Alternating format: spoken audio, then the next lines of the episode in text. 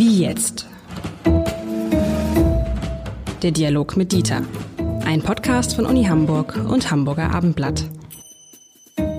Herzlich willkommen. Mein Name ist Lars Heider und ich, ich fand mich, ich glaube, heute werden der Kollege Lenzen und ich vielleicht, Dieter Lenzen, Präsident der Universität Hamburg, kluger Mensch, Philosoph, Pädagoge. Ich glaube, Herr Lenzen, wir werden heute hm, vielleicht weit auseinander liegen. Wollen wir über Amerika, über die Wahl, die bevorstehende Wahl in Amerika sprechen? Und über das meine These. Machen, aber ich weiß nicht, wieso ja. Sie auf den Gedanken kommen, dass wir da auseinander liegen. Sind Sie ich könnte mir vorstellen, oder was sind Sie? Nein, nein, nein, nein, nein, um Gottes Willen. Aber wissen Sie, was, was ich echt schwierig finde? Ich finde es schwierig, dass zwei so alte Männer glauben, dass es nur zwei alte Männer gibt. Der eine ist, ist eine 74, der andere 77, also Mitte, Ende 70. Kann doch nicht sein, dass in so einem Land nur zwei alte Männer, alte weiße Männer, sich bewerben um dieses Amt. Das macht mich fertig. Naja, es gibt ja sicher mehr Bewerber, aber sie sind nicht erfolgreich gewesen äh, in dem Zusammenhang. Äh, Obama war ja das Gegenbeispiel. Also mit anderen genau. Worten, äh, es äh, hat in den Vereinigten Staaten äh, beides gegeben, John F. Kennedy auch. Äh, also, ähm, dass die älteren äh, Personen, sage ich zunächst mal, überwiegen, ist klar. Ähm, das mag was mit unterstellter Erfahrung, aber auch mit der Ochsentour zu tun haben, die jemand durch eine Partei äh, gehen muss, um überhaupt in die Lage zu geraten, äh, nominiert zu werden. Äh, dass es ähm, äh, Männer sind, äh, das ist natürlich ein Thema, was wir ja Land auf Land ab haben und dafür gibt es äh, ja viele Untersuchungen. Ähm, wir sind weitest davon entfernt, dass es hier eine 50 zu 50 Wirklichkeit gäbe. Äh, Deutschland hat da ja vorbildlich äh, agiert und äh, wir sind gespannt, ob es so bleibt. Aber ich, wissen Sie, wenn ich Joe Biden sehe, dann tut mir der leid. Dann denke ich so, Mensch, wie ja, willst ja. du das rein, wie willst du das rein körperlich schaffen, US-Präsident ja. zu sein? Der wirkt so zerbrechlich, so, und das ist natürlich auch so ein Punkt, wo der Trump natürlich, der ja eine andere Power hat, ja, eine andere Aggressivität, auch eine andere Konstitution, wo der natürlich gnadenlos draufgehen wird, noch weiter draufgehen wird und sagen, der kann es nicht. Und wenn man ihn ansieht, denkt man so, was, was, bleib doch bei dir und mach dir einen schönen Lebensabend. Warum tut der sich das nochmal an? Ja, das kann ich nicht beantworten, weil ich ihn nicht kenne. Ähm, Motive kann man äh, eher spekulieren an diesem, äh, an diesem Fall. Er kann gedrängt worden sein äh, aus der Partei, du musst das jetzt machen. Wir brauchen jemanden, der auch älter ist, der auch weiß ist, der auch ein Mann ist. Das kann äh, das Motiv sein. Es sieht ja ein bisschen so aus, aber an einer Stelle musst du dich unterscheiden. Du darfst nicht so ein Berserker sein wie der Trump, sondern wir setzen eben genau auf diese filigrane Figur, äh, bei denen die gebildet sind, die Ostküstenleute und so weiter. Und äh, vielleicht äh, bist du dann deswegen erfolgreich. Mit einer Frau ist man gescheitert. Äh, das heißt, das hat nicht genügt um äh, genügend äh, Stimmen zu aktivieren, wobei Stimmen ja offenbar mehr waren, aber das komplizierte System in den USA führt ja zu anderen Ergebnissen. Das können Kalkulationen bei den Parteistrategen sein, die nicht ganz abwegig sind, aber ob sie zum Erfolg führen, kann ich überhaupt nicht beurteilen. Ist aber auch so eine, wir haben es ja schon mal gehabt, auch Ronald Reagan war relativ alt, äh, George Bush, George Bush wurde immer älter. Ähm, in Deutschland undenkbar, dass ein 74er und ein 77er, also zwei Mitte 70-Jährige sich darum bewerben, Kanzler zu werden, werden. Die hätten doch keine Chance. Was ist bei den Amerikanern da anders als bei uns? Ich weiß nicht, ob Sie da so richtig liegen mit, Sie hätten keine Chance. Also Bewerber in der Nähe dieses Lebensalters hat es ja reichlich gegeben. Vielleicht ist auch der Vergleich mit den Kanzlern etwas falsch, sondern eher mit den Bundespräsidenten.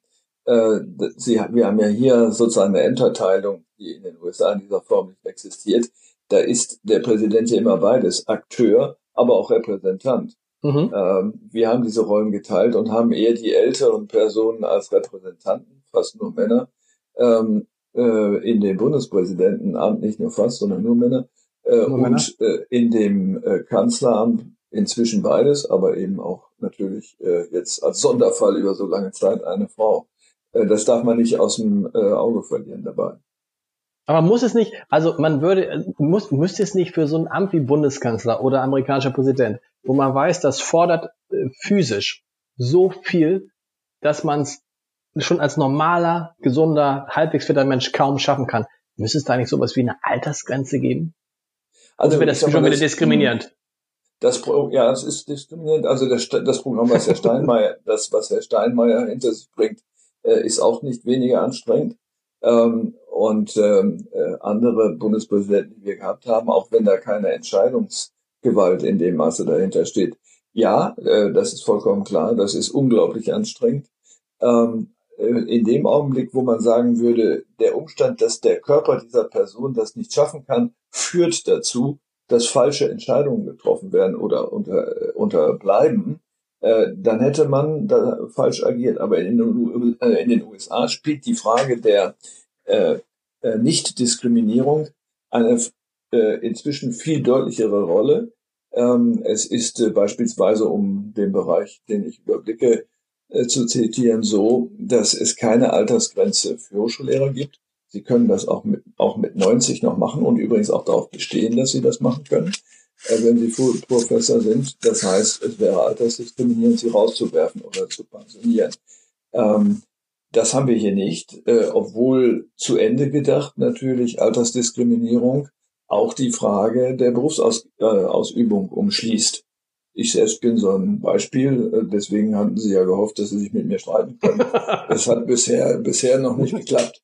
Ich bin gespannt. Aber das ist interessant, mit, mit der Altersgrenze ist interessant. Es gibt für so viele Bereiche Altersgrenzen, selbst für Notare, was ja jetzt äh, äh, äh, äh physisch jetzt nicht so anstrengend ist, gibt es, glaube ich, eine Altersgrenze bei 70, nicht die bei ganz, ganz vielen Berufen gibt es Altersgrenzen. Es gibt Altersgrenzen. Bundesliga-Schiedsrichter darf man mit 47 ist Schluss. Danach darf man nicht mehr Bundesliga-Schiedsrichter sein.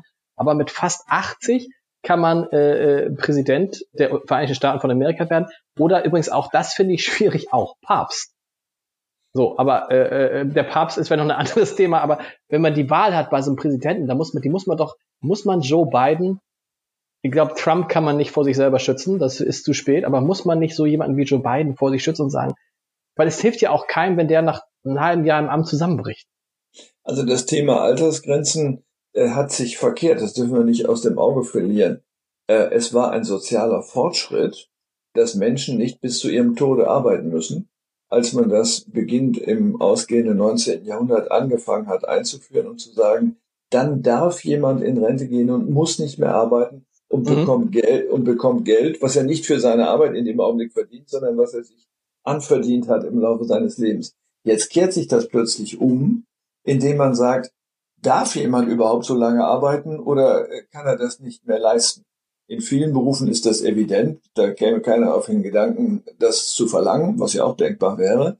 Ähm, sondern äh, wir müssen schauen, ob wir die Personen vor sich selbst schützen müssen, äh, aber auch die, die ihr, die von ihr abhängig sind. Also nehmen Sie einen Arzt genau. beispielsweise, ähm, der, sagen wir mal, da gab es ja bei Sauerbruch, gab es ja die berühmte Debatte, ob er mit seinen zittrigen Händen noch operieren können sollte.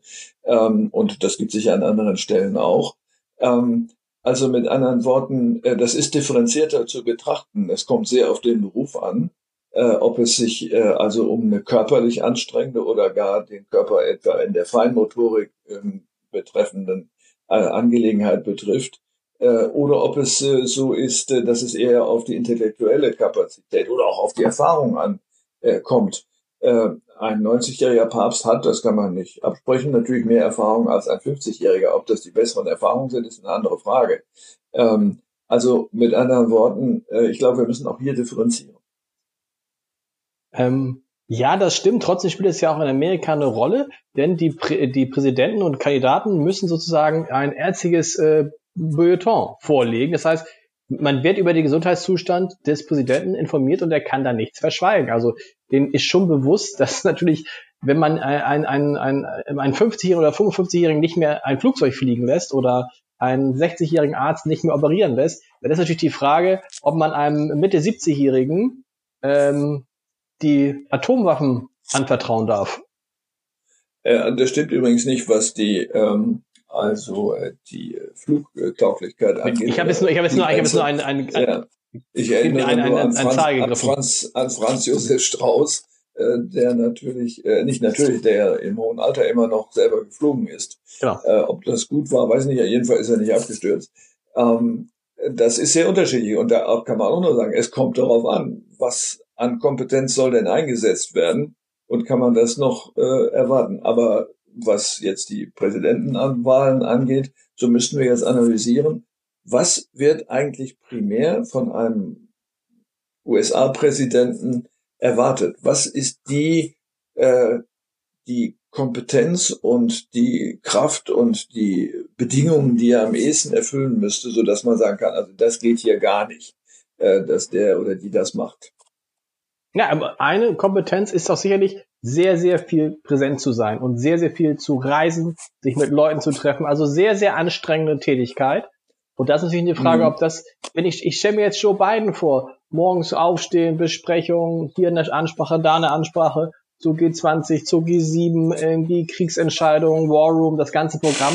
Das ist ja ein 14, 15, 16, 17, 18 Stunden Tag. Wie ja. lange hält das so ein 78-Jähriger durch? Man staunt ja bei Trump, aber Trump ist irgendwie, äh, weiß ich auch nicht, wie er, wie er das macht. Aber das ist doch wirklich eine unglaubliche Belastung. Also da brauchst du sehr, sehr viel Kraft. Man hat das bei Obama gesehen, der ja sehr jung war, als er ins Amt kam und der ja extrem gealtert ist in, dieser, in diesen acht Jahren. Mhm, das, das ist richtig. Ähm, sicher ist die Konstitution ganz äh, individuell und unterschiedlich. Nehmen Sie mal nur, und das müssen wir auseinandernehmen, Schlafbedarf. Darauf haben Sie ja jetzt äh, abgehoben. Ähm, ich habe ja ein bisschen Erfahrung aus der japanischen Welt. Ähm, eine ganz andere Umgehensform mit Schlaf, äh, wo man gewohnt ist, äh, in der U-Bahn stehend äh, zehn Minuten zu schlafen, was wir uns gar nicht vorstellen können, äh, was dann aber tatsächlich, Stichwort Powernap, äh, einen Erfrischungseffekt mit sich bringt, wenn man sich das angewöhnt hat. Ähm, das heißt, wenn jemand beispielsweise mit solchen kürzeren Pausen tatsächlich Kraft äh, wieder schöpfen kann, ist das ja anders als Menschen und wir wissen, dass Menschen ganz unterschiedliche Schlafbedarfe haben. Äh, äh, wenn jemand ist, der sagt, wenn ich neun Stunden nicht schlafen kann, brauche ich gar nicht anzufangen. Da kommt nichts bei raus. Ähm, aber das bringt uns eigentlich auf ein anderes Thema, was mitlaufen müsste. Das heißt, jemand, der sich bewirbt, müsste eigentlich über sich selbst, über seine äh, Kraft, wenn Sie so wollen, also in diesem Fall Schlafbedarf und äh, Geschwindigkeit des Denkens, Geschwindigkeit des Agierens äh, und so weiter, mehr Auskunft geben, als nur mhm. Reden zu halten, die jemand anders geschrieben hat. Absolut. Und wir können nicht, natürlich nicht nur das, nicht nur die physische Kraft nehmen, sondern auch bei der psychischen, da würde ich es wieder umgekehrt sehen. Da bin ich mir nicht sicher, ob eigentlich Donald Trump in der Lage ist, psychisch US-Präsident zu sein. Äh, aber das spielt ja anscheinend keine Rolle. Vielleicht sprechen wir mal darüber, wenn da nun zwei alte Männer zur Auswahl stehen. Ne? Wie geht das aus? Ich habe ja das Gefühl, dass diese Art und Weise, wie der Trump das macht, dass sie ihn wieder vier Jahre im äh, Weißen Haus halten wird. Die Sorge treibt uns, ja, die Sorge treibt uns alle um. Übrigens auch in dem Bereich, in dem ich selber tätig bin, weil die wissenschaftlichen Beziehungen zu den USA gelitten haben unter Trump, gar keine Frage.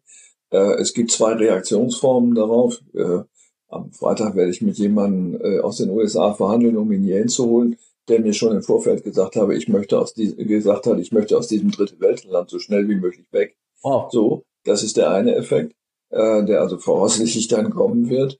Äh, es gibt äh, aber eben auch umgekehrte Effekte jetzt weniger äh, in der intellektuellen Welt, wo die Leute sagen, endlich ist das wieder Amerika und so weiter. Ähm, es gibt allerdings, darf man auch nicht übersehen, auch äh, Wissenschaftler oder auch nennenswerte Wissenschaftler, äh, die den ähm, Werten nahestehen, die äh, Herr Trump repräsentiert. Also dieser berühmte Riss scheint tatsächlich durch die Gesellschaft zu gehen, wobei die Intellektuellen natürlich jetzt nicht sozusagen halbe halbe äh, hier oder dort sind. Ähm, Nochmal zurück auf die auf die Kompetenz, also zum Beispiel Erinnerungsvermögen äh, ist ja eine wichtige Frage. Äh, welches Gedächtnis hat äh, der eine oder hat der andere? Kurzzeitgedächtnis versus Langzeitgedächtnis. Bei älteren Menschen mhm. wissen wir ja, äh, dass das Kurzzeitgedächtnis leiden kann.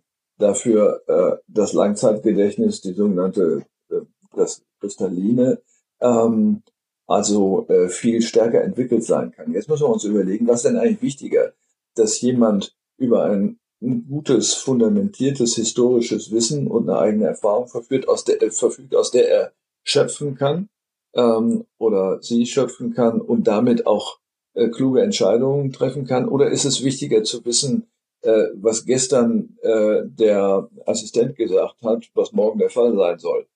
Ähm, also ähm, auch hier wieder analysieren, differenziert sein und gucken, was wäre eigentlich das Anforderungsprofil an einen idealen US-Präsidenten und dann zu gucken, äh, welche Persönlichkeitsmerkmale erfüllt wohl der eine oder die andere. Und das ist ja das, was, mir so, was mich so ein bisschen umtreibt, was ich fast schon, ich will nicht sagen, bewundere bei Donald Trump, weil er hat schon eine Art gefunden, diese, diesen Post zu besetzen und ihn auch erstaunlich zu verteidigen. Und zwar gegen alles, was wir für richtig halten. Also er spricht nicht die Wahrheit, er lügt. Äh, in Interviews gibt er seltsame Statements ab, neulich zum Beispiel, dass äh, Joe Biden gesteuert wird von Menschen, über die möchte er gar nicht sprechen, wenn das die Leute wüssten und so. Und trotzdem, obwohl er jemand so ist, der diese, diese, diese Art nach außen trägt, äh, ist er nicht nur Präsident, sondern hat auch immer noch Chancen, Präsident zu bleiben. Wie geht das? Ja, ich glaube, äh, wir müssen uns wahrscheinlich unterhalten über den Bildungsstand äh, der durchschnittlichen äh, amerikanischen Bevölkerung. Wenn Sie sich das Bildungssystem anschauen, so ist es ja völlig unterschiedlich im Vergleich äh, zu dem Pflichtschulsystem äh, in Deutschland oder in vielen europäischen Ländern. Das heißt, die Schulzeit ist sehr viel kürzer. Ähm, eine große Rolle spielt auswendig gelerntes Wissen, was man wieder absondern kann, weil man es messen kann. Daran äh, lag äh, amerikanischen äh, Pädagogen immer sehr viel, äh, dass man dann auch gerecht vorgehen kann, weil man ja abfragen kann und dann sieht man, der eine kann es, der andere kann es nicht. Das heißt, das Durchdringen von etwas, was in unserem Bildungsverständnis eigentlich äh, ganz wichtig ist, steht dort nicht unbedingt an erster Stelle sondern erst dann, wenn jemand im College ist oder auch darüber hinaus dann also äh, nicht nur dieses äh, halb allgemeinbildende Studium macht im College, sondern dann ein tatsächliches äh, Studium macht. Äh, und das äh, führt natürlich dazu, äh, dass wir bestimmte Erwartungen gar nicht hegen können. Äh, Sie können ähm, äh, jemanden fragen nach der Reihenfolge der amerikanischen Präsidenten, die man auch sagen muss, was ja eine absurde Idee ist, das überhaupt mhm. zu erwarten. Mhm. Ähm, aber sie können nicht sagen, äh, sie können nicht verlangen, ähm, dass jemand sagt, worin unterschied sich die Politik äh, von Roosevelt äh, gegenüber Trump oder irgendjemand anderem. Wovon war der eine moralisch getrieben, normativ getrieben? Äh, welche Mechanismen hat sich der eine zunutze gemacht, welche der andere? Wer hat ihn gestützt? Denn das sind ja die Fragen, die man sondieren muss, um überhaupt rauszufinden, wer konnte geeignet sein. Und davon profitiert Trump? von der Unwissenheit ja. der Leute, weil sie dann auch glauben, wenn es der Präsident sagt, wird schon was dran sein. Weil das ist ja eine Instanz der Präsident, ne? Das eklatanteste Beispiel ist doch äh, dieser Vorschlag, man solle äh, Desinfektionsmittel schlu äh, schlucken. Ja. Ähm, wir müssen ja davon ausgehen, dass er das tatsächlich gemeint hat. So, so, etwas Bescheuertes kann man sich ja nicht ausdenken, es sei denn, man ist irgendwie in einer Karnevalsveranstaltung äh, und möchte einen Lacher erzielen. Das heißt, ähm, hier liegt eine Form von Senilität vor und ungebildet sein. Der hat das wirklich geglaubt, dass dieses Mittel mhm. im Körper wirkt. Äh, also irgendwo nicht zugehört oder sonst wie. Äh, aber das ist ja Alltagswissen, was äh, in Deutschland nur wirklich jeder hat, selbst wenn er nicht zur Schule gegangen sein sollte, was es nicht gibt. Ja, das stimmt, aber trotzdem frage ich mich jetzt, nehmen wir an, Angela Merkel hätte jetzt irgendwas Verrücktes gesagt, gäbe es genug Leute, die sagen würden, Moment mal, aber es ist ja Angela Merkel, das ist die Bundeskanzlerin, das wird schon stimmen, oder? Nee, das glaube ich nicht, weil nee? ähm, die, nein, weil die kritische Einstellung der überwiegenden Mehrheit der Bevölkerung äh, in Europa, in Deutschland, vielleicht insbesondere in Frankreich noch mehr, gegenüber der Politik führt dazu zu sagen, erstmal, ich glaube überhaupt nicht, was die sagen. Ja, und okay. das muss ich mir erstmal dreimal angucken. Und jetzt höre ich mal, was andere so sagen. Und der sagt ja was ganz anderes. Ich glaube, ohne jetzt überstolz auf unsere Demokratie zu sein, äh, dass das Aufgeklärtsein unserer Bevölkerung, äh, jedenfalls im Vergleich zum Mittleren Westen in den USA, wirklich weiter ist. Ähm, es wird einfach mehr gewusst und äh, man glaubt Politikern nicht mehr ohne weiteres, was sicher auch ein Bestandteil der deutschen Geschichte ist. Äh, man hat da einmal oder ein paar Mal geglaubt äh, und dann irgendwann genug gehabt. Das Risiko, dass diese Erfahrung, die des Dritten Reiches, aber auch des Kaiserreichs, dass die irgendwann sich verdünnt und verloren geht, äh, die ist natürlich, die ist natürlich da. Äh, abgesehen von Vietnam und Hiroshima ähm, hat es für die Amerikaner ja keine Fälle gegeben, die unmittelbar mit dem Holocaust vergleichbar wären. Mhm. Jedenfalls haben sie es geschafft, äh, sozusagen propagandistisch äh, das nicht so dar, äh, darstellen zu lassen, äh, so dass sie natürlich auch ähm, sagen, ja, diese Art von Selbstkritik brauchen wir doch überhaupt nicht. Äh, wir sind doch immer unschuldig gewesen. Und, äh, naja, 11. 11. 11. 11. September, sicher. Und jetzt Corona, oder? Also äh, auf einer anderen Ebene. Aber das ist ja schon auch in beiden Sachen, gerade bei Corona könnte man jetzt ein Staatsversagen attestieren ja. insbesondere ein Versagen des Präsidenten. Ja, natürlich, ja klar. Aber das tun ja offenbar die Bürger, äh, jedenfalls nicht alle. Äh, und er schafft es ja, weil sie das einfach nicht durchschauen können, zu sagen, also ich habe den größten Erfolg erzielt, den man sich überhaupt vorstellen kann. Und dann passiert etwas, was in Deutschland umgekehrt passiert. Er kann ja ungestraft sagen, wenn meine äh, Krisenbewältigungspolitik nicht gegriffen hätte, gäbe es äh, Hunderttausende von Toten. Das ist ja mhm. äh, genau das Problem, was wir hier umgekehrt haben. Äh, solche Sätze sind nicht beweisbar, weil es nicht ausprobiert werden kann. Ähm, und äh, das äh, leitet äh, dann äh, sozusagen zurück äh, zu dem Thema Verschwörungstheorie. Man kann nicht beweisen, dass das so ist und deswegen Aber passieren ja, sie dann. Aber es ist ja perfide, was er macht. Er, er nimmt dann irgendwelche ja. Zahlen vom Anfang der, der Anfang der, der Pandemie, wo er sagt, wo es Leute gab, die gesagt haben, in Amerika könnte es zwei Millionen Tote geben. Und feiert er sich dafür, sagt, Leute, die haben am Anfang gesagt, es gibt zwei Millionen. Und seht hier, ich, euer Präsident, habe dafür gesorgt, dass es, ich weiß gar nicht, wo der Stand jetzt ist, nur 300 oder 400.000 Tote gibt, wo man denkt, das ist natürlich im Verhältnis auch zu Deutschland, auch wenn man die Größen anguckt, ein so Vielfaches, dass natürlich die Amerika eines der Länder ist, was am schlechtesten durch diese Krise kommt. Ja, Ausgerechnet das Land, was eigentlich die besten Voraussetzungen gehabt hätte, medizinisch ja, zumindest, oder mit die besten. Also bei ihm ist es ja offenbar so, dass es sich um eine schwer narzisstisch gestörte Persönlichkeit handelt, äh, die die Welt ja praktisch nur von sich aus betrachten äh, und sagen, äh, was bin ich im Vergleich zu allen anderen und äh, im Hinblick auf die Welt äh, und verschiedene Mechanismen in seinem Leben mögen dazu geführt haben, äh, dass er sich gar nicht vorstellen kann, dass er versagt äh, oder dass er an irgendetwas schuld ist oder so. Äh, ob das ein äh, Erziehungseffekt ist oder äh, gar Schlimmeres, das sei dahingestellt. Jedenfalls, die Diagnose ist bei allen, die davon was verstehen, glaube ich, ziemlich eindeutig. Was Ihr Tipp? Ich sage, Trump bleibt Präsident. Was sagen Sie? Ich fürchte, Sie haben recht. Oh, das ist kein schönes, kein schönes Schlusswort, aber wir bleiben dran. Wir hören uns bald wieder. Vielen Dank. Wir hören uns wieder. Tschüss, bis bald.